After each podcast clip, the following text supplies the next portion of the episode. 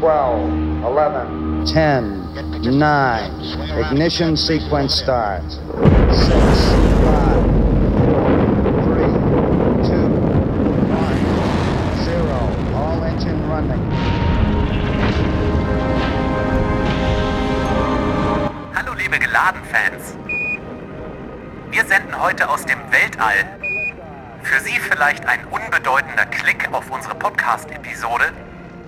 Für uns ein Riesending.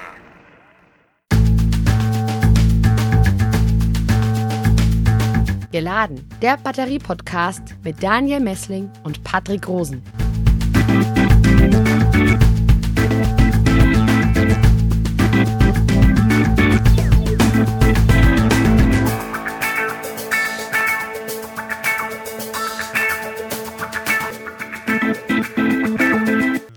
Willkommen zu einer neuen Folge von Geladen, dem Batterie-Podcast.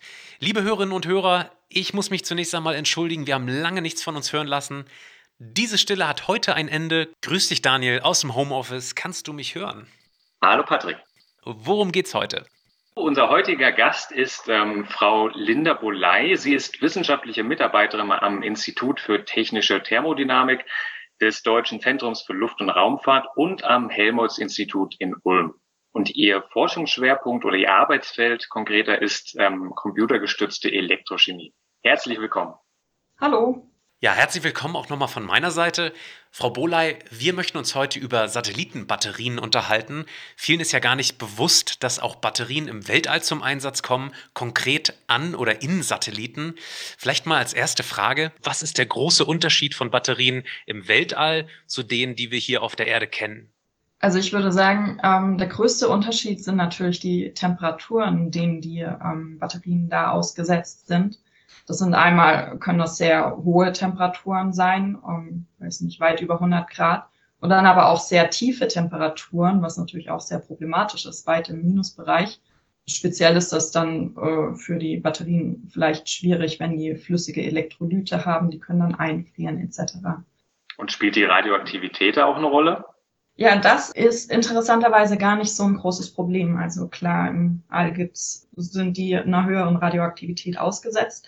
Aber das kann man auch auf der Erde testen. Also werden Tests gemacht mit den Batterien. Und das scheint die Batterien nicht so sehr zu beeinflussen. Deswegen, ja, die Temperatur ist schon der größte Faktor. Aha, und wie kann man diese Temperaturbedingungen dann auf die Batterie übertragen? Sind die dann speziell geschützt oder müssen wahrscheinlich gekühlt und erwärmt werden? Wie, wie funktioniert das? Die Batterien werden üblicherweise dann auf einer Temperatur gehalten. Das könnten zum Beispiel so 20 Grad sein. Und also wenn wir jetzt von Batterien in einem Satelliten zum Beispiel sprechen, sind ja, ähm, je nachdem, auf welcher Seite von der Erde sie sich befinden, entweder der Sonne ausgesetzt oder im Schatten. Das heißt, sie haben einmal sehr hohe Umgebungstemperaturen und sehr niedrige. Das heißt, dann muss man sie einerseits aufwärmen. Das könnte man zum Beispiel machen durch die Verbraucher, die im Satelliten äh, drin sind, die selber Wärme produzieren. Man könnte sich auch vorstellen, äh, die in irgendeiner Form durch radioaktive Strahlung zu erwärmen. Und äh, dann müssen sie ja natürlich auch gekühlt werden, wenn sie gerade in der Sonne ausgesetzt sind. Und das ist möglich durch passive Kühlung, indem einfach die Temperatur in den Weltraum äh, abgestrahlt wird. Und da muss man dann, ja, ist wichtig, wie die Batterie im Satelliten verbaut ist. Was sind denn ähm, die besonderen Anforderungen in der Raumfahrt an Batterien? Also beispielsweise ähm, hohe Energiedichte oder, oder wie sieht das da genau aus? Eine Bedingung könnte dann gerade mit den Temperaturen sein, dass sie sehr, bei sehr tiefen Temperaturen auch funktionieren müssen.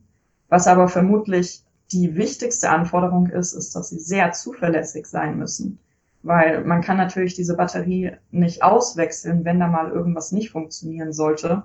Also sagen wir, weiß nicht, in einem Auto auf der Erde, wenn da eine Batterie doch nicht so funktioniert wie gedacht, dann ist sie ohne weiteres auszuwechseln. Aber ähm, wenn der Satellit mal oben ist, dann kommt man da natürlich nicht mehr dran. Und sollte das jetzt so sein, dass die Batterie, die verbaut ist, nicht funktioniert, kann es natürlich passieren, dass man die ganze Mission abblasen muss und dafür dann Millionenbeträge draufgehen. Also das ist schon sehr wichtig, dass sie wirklich so funktioniert wie vorher bestimmt.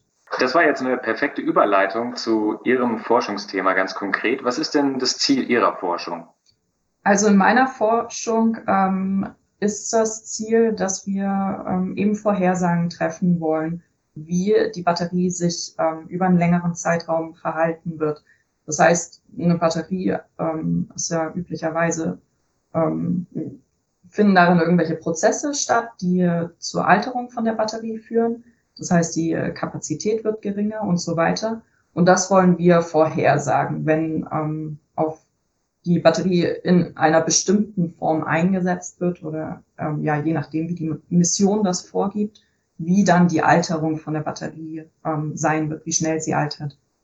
Der Satellit ähm, umkreist circa 15 Mal am Tag die Erde. Das ist ähm, auch durch die Höhe, auf der der Satellit fliegt, begründet. Er fliegt auf einem äh, Low Earth Orbit.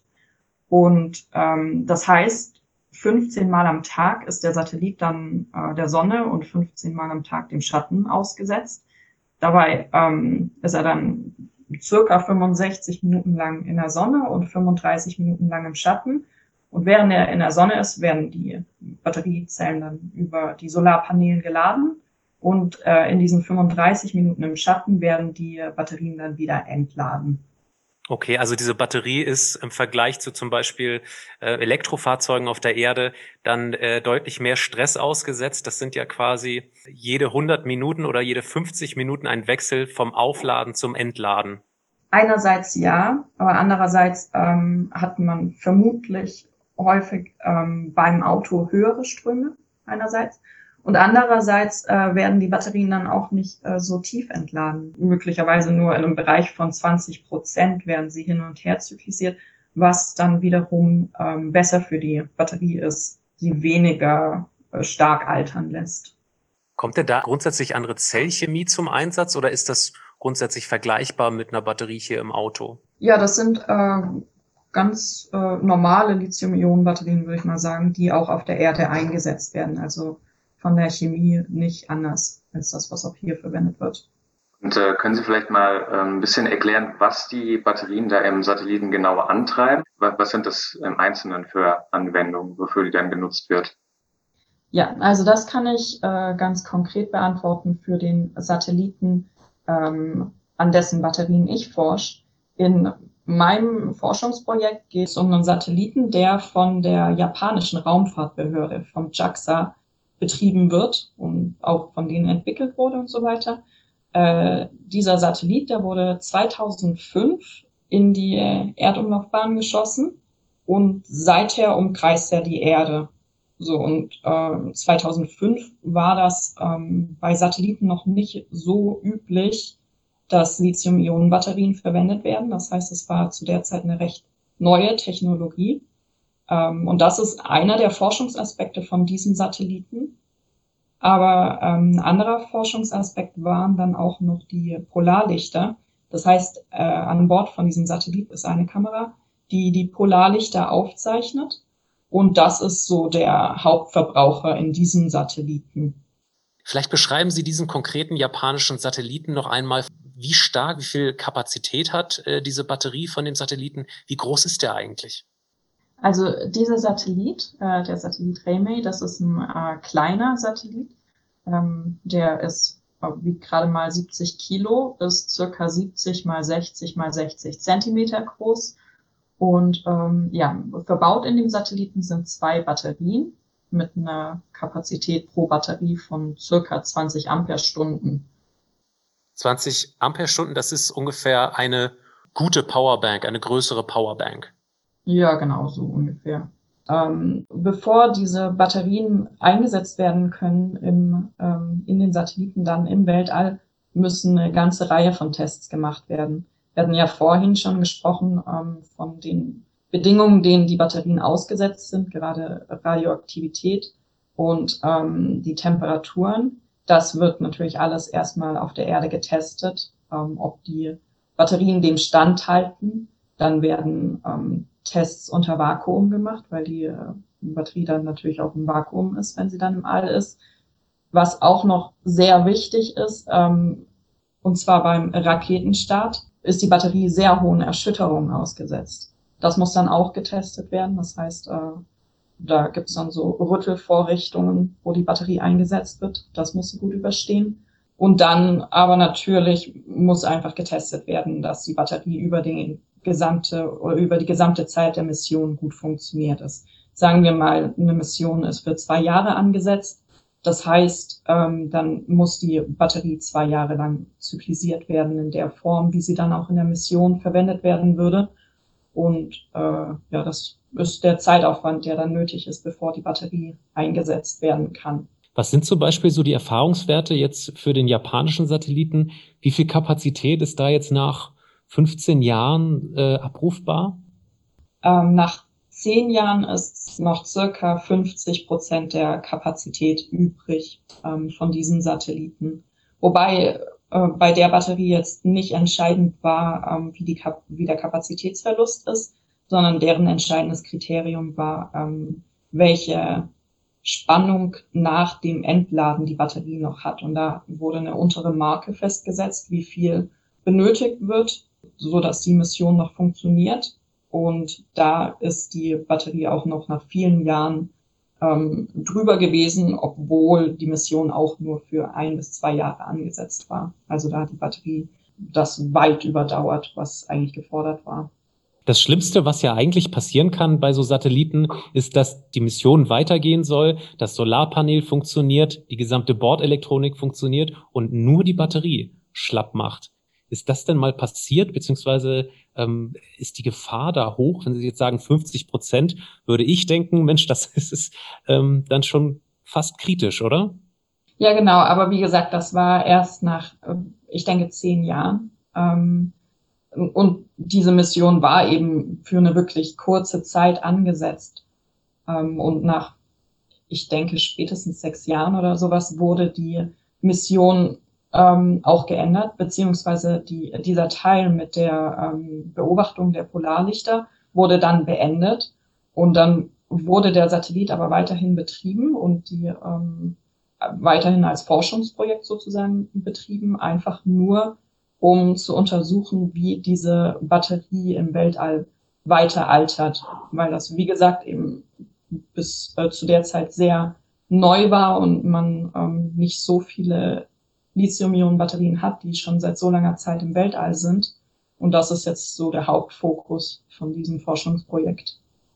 Sie haben im Vorgespräch gesagt, dass ähm, der, der Hauptgrund für Ihre, Ihr Forschungsprojekt eigentlich ist, dass diese ähm, ganzen Tests, die auf der Erde stattfinden, damit die Batterien eben funktionieren im Weltall, dass die sehr, sehr lange dauern, da die ganzen, ähm, da die Batterien alle ähm, diese Lade- und Entladezyklen durchlaufen müssen. Im Prinzip auch ja für die geplante Dauer, die sie dann im All sind. Das heißt, man kann sich vorstellen, das dauert dann mehrere Jahre solche Tests. Und ähm, Sie wollen das beschleunigen. Können Sie das mal genau erklären, wie Sie das machen wollen? Ganz genau. Also wir wollen das beschleunigen. Wir wollen, dass ähm, es nicht mehr nötig ist, so umfangreiche oder zeitaufwendige ähm, Tests vorher zu machen, sondern ähm, optimalerweise müsste man ähm, dann am Anfang der Mission nur noch ein paar Tests machen, ähm, die dann auch die Daten liefern, die ich für ähm, mein Modell brauche. Und damit ähm, würde dann das Modell eine Vorhersage machen, wie äh, die Batterie altern wird, wie sie sich verhalten wird äh, über diesen gesamten, über die gesamte Dauer der Mission. Das wäre auch insofern ähm, sehr hilfreich, ähm, dass dann neuere Batterietechnologie verwendet werden könnte, ähm, weil so müsste man ja sich immer auf alte Batterien berufen oder die verwenden, über die schon sehr viel Erfahrung vorhanden ist, ähm, beziehungsweise die eben über Jahre dann ähm, zyklisiert und getestet wurde. Und so, wenn man diese ganze Testphase verkürzen könnte, ähm, könnte man eben neuere Technologie in den Satelliten verwenden. Jetzt haben Sie als Mathematikerin äh, dieses Modell entwickelt. Vielleicht erklären Sie noch mal ganz kurz, was überhaupt ein Modell ist. Ähm, Sie sagen jetzt gerade, Sie äh, möchten damit Vorhersagen sogar treffen. Warum eigentlich ein Modell und was hat es damit auf sich? Ja, also ähm, erstmal muss man sagen, das äh, Modell habe ich nicht alleine entwickelt, sondern das ist ein um, bestehendes Modell, woran ich ähm, Teile weiterentwickelt habe. So, und was die Grundidee davon ist, ist, dass wir ähm, physikalische und chemische Gesetze verwenden, die beschreiben, was in dieser Batterie passiert. Und ähm, diese ähm, Gesetzmäßigkeiten ähm, stecken wir dann sozusagen in ein Modell. Dieses Modell schreibt dann eben, äh, was genau da passiert, wie sich ähm, die Konzentrationen im Elektrolyten hin und her bewegen, wie der Ladezustand in den einzelnen Elektroden oder in den Elektrodenpartikeln ist und das ähm, ja über mehrere Zeitpunkte sozusagen oder wie sich das dann über die Zeit entwickelt. Und äh, dieses Modell stecken wir dann in den Computer ähm, und machen Simulation und der Computer spuckt dann eben aus, wie zum Beispiel der Spannungsverlauf von der Batterie sein wird, wenn man ähm, einen bestimmten Strom vorgibt und so weiter. Und das äh, spiegelt dann eben das Verhalten von dieser Batterie wieder. Und das Ziel dieser Simulation ist sozusagen eine optimale Nutzung der Batterie oder den Bau selber zu optimieren?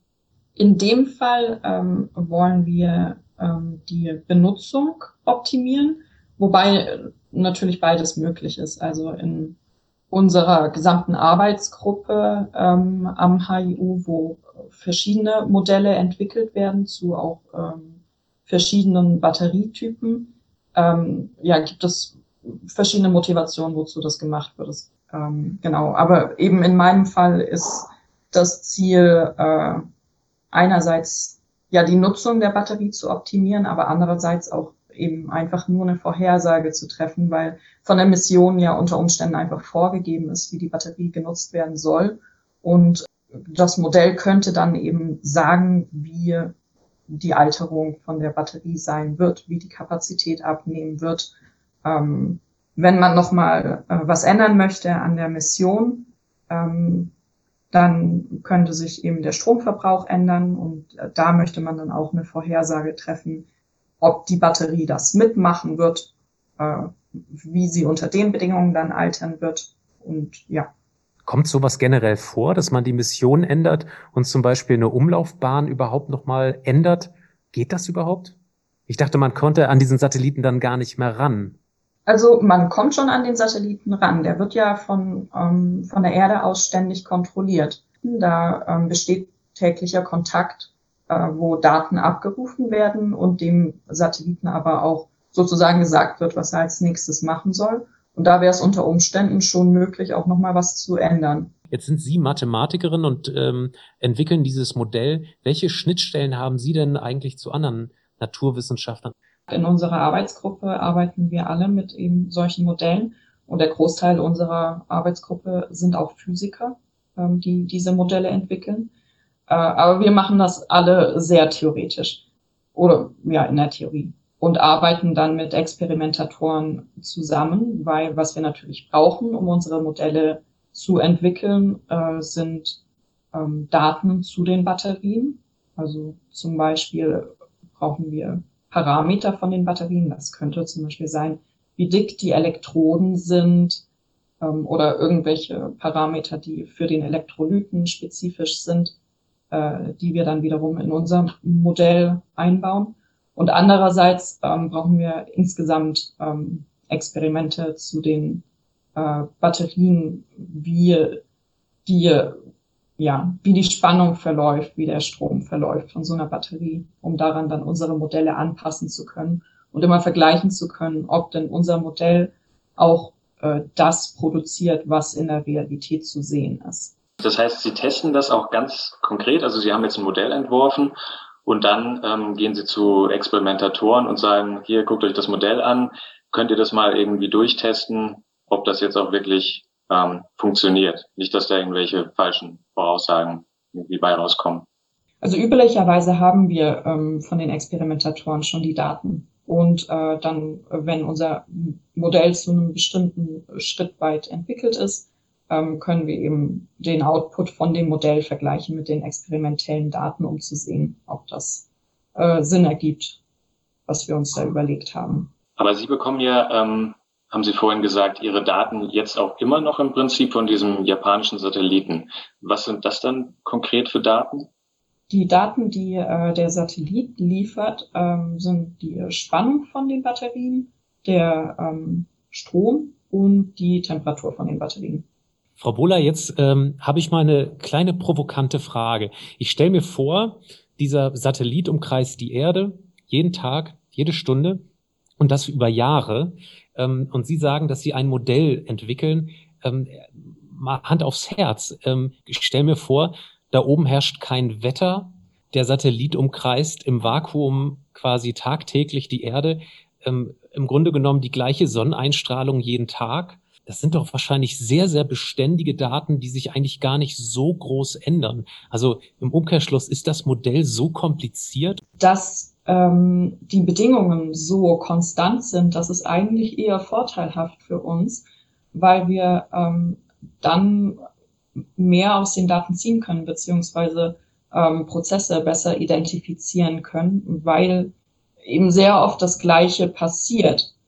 Was in so einer Batterie passiert, ist ja schon sehr komplex. Die verschiedenen Prozesse, die darin stattfinden und ähm, vor allem, dass man das nicht so ohne weiteres beobachten kann. Also man kann, während die Batterie in Betrieb ist, nicht in die Batterie reinschauen. Wie ich eben sagte, man bekommt ähm, von dieser Batterie aus dem Satelliten nur diese wenigen Informationen, die Spannung, den Strom und die Temperatur. Aber man kann nicht konkret sagen, was in der Batterie passiert. Und das ist dann, ähm, ja, sind verschiedene Prozesse, die unter verschiedenen Bedingungen stattfinden können und da ist bisher auch noch kein Modell vorhanden, was komplett alles abbilden kann, was in so einer Batterie passiert. Und da sind wir dann natürlich ähm, im Vorteil mit diesem ähm, speziellen Datensatz, der eben ohne große ähm, Störfaktoren äh, aufgenommen wurde und äh, wir dann eben diese einzelnen oder diese verschiedenen Prozesse daraus besser rauslesen können als ähm, bei äh, vergleichbaren äh, Zyklisierungen oder Daten von Batterien auf der Erde. Vielleicht können Sie auch noch kurz sagen, wie lange hat es eigentlich gedauert? Das würde mich mal interessieren, weil es sich doch sehr komplex anhört. Ähm, und am Ende stehen dann so Algorithmen im Prinzip, die Sie dann eben einsetzen können. Habe ich das richtig verstanden? Ja, genau. Also das Modell selber, das ähm, geht schon zurück ähm, bis äh, in die 90er Jahre. Da wurde angefangen, das äh, zu entwickeln von einem Herrn namens John Newman. Und äh, darauf basiert mehr oder weniger alle weitere Arbeit, also auch die verschiedenen Modelle, die wir in unserer Arbeitsgruppe ähm, verwenden, die basieren zum Teil auch auf diesem ähm, Modell, was damals schon angefangen wurde zu entwickeln. Das heißt, die Zeit ist relativ lang. Jeder von uns, das heißt jeder Doktorand, ähm, entwickelt dann eben an dem Modell weiter über die Dauer seiner Doktorarbeit. Äh, jetzt haben Sie schon gesagt, was äh, das Ziel dieser Modellentwicklung ist, nämlich, dass äh, Batterien, die im Einsatz sind, optimiert werden. Jetzt kann ich mir vorstellen, dass das nicht nur für Satellitenhersteller oder Bauer interessant ist, sondern auch sonstige Industrieunternehmen weltweit auch von Interesse ist. Gibt es denn da äh, Kooperationen, Projekte jetzt fernab von Satellitenbatterien? Ja, definitiv. Ähm, in unserer Arbeitsgruppe ähm, haben wir ähm, auch ein Simulationstool oder eine Software mitentwickelt oder weiterentwickelt, nennt sich BEST. Und da werden Prozesse in der Batterie in 3D simuliert. Und da gibt es ähm, verschiedene Kooperationen mit der Industrie, mit der Automobilindustrie und der chemischen Industrie, die da alle dran interessiert sind, eben diese, dieses Simulationstool zu verwenden, um äh, ihre Zellen zu optimieren. Ja, Optimierung, ein super Stichwort. Kommen wir jetzt zur letzten Kategorie in unserem Podcast, die immer heißt dass Sie, Frau Boley, unserem nächsten Gesprächsgast eine eigene Frage stellen dürfen. Und zwar ist das Dr. Jana Hofmann vom KIT zum Thema Batterieproduktion und Gigafactories. Frau Boley, vielleicht haben Sie spontan eine Frage, die wir dann stellvertretend für Sie an Frau Dr. Hofmann weiterleiten dürfen? Ja, ich hätte ähm, eine Frage an die Frau Hofmann als ähm, Frau in der Wissenschaft. Und zwar ähm, möchte ich gerne wissen, was für Sie wo der entscheidende Antrieb war oder auch ähm, die wichtigste Eigenschaft, die Sie vorangebracht hat in diesem ähm, Bereich der Wissenschaft. Beziehungsweise was könnte sie jungen Frauen oder jungen Wissenschaftlerinnen mit auf den Weg geben, um diese zu motivieren, auch in der Wissenschaft ähm, voranzukommen. Und mit diesen Worten bedanke ich mich bei Linda Boley, unserem Gast für heute. Das war eine Folge von Geladen, der Batterie-Podcast. Sie können uns wie immer Kritik, Fragen oder Anregungen schicken, und zwar per E-Mail an daniel.messling.kit.edu oder an mich, patrick.rosen.kit.edu oder wie immer über Twitter. Vielen Dank für Ihr Kommen, Frau Boley. Das war's für heute. Vielen Dank. Alles Gute. Tschüss. Tschüss. Geladen, der Batterie-Podcast mit Daniel Messling und Patrick Rosen.